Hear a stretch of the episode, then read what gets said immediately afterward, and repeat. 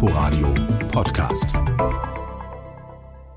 Die Übergabe, die die Bürgerinitiative als kleines Happening mit Musik, Reden und ein bisschen Feuerwerk feiern will, wird inhaltlich eher unspektakulär. Denn die Veranstalter haben längst erklärt, sie hätten die nötigen Unterschriften gesammelt. Spannend wird also nur sein, welche genaue Zahl sie am Ende präsentieren.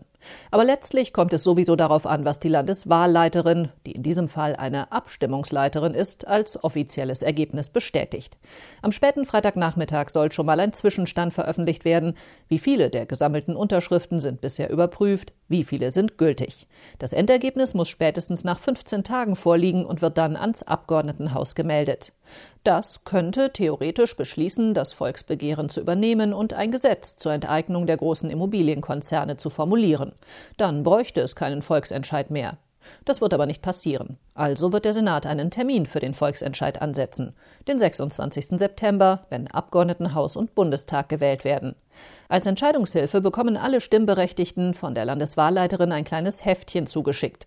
Darin erklärt die Initiative, warum die Enteignungen aus ihrer Sicht notwendig sind und wie sie helfen sollen, die Mieten in Berlin zu regulieren. Abgeordnetenhaus und Senat dürfen ihre Gegenargumente darlegen. Wie immer die Entscheidung am 26. September ausgeht, das Ergebnis des Volksentscheids ist rechtlich nicht bindend, weil damit kein konkreter Gesetzentwurf verbunden ist. Aber falls es ein deutliches Ja gibt, müsste der neue Senat sich schon gute Gründe einfallen lassen, dem Willen der Bürgerinnen und Bürger nicht zu folgen.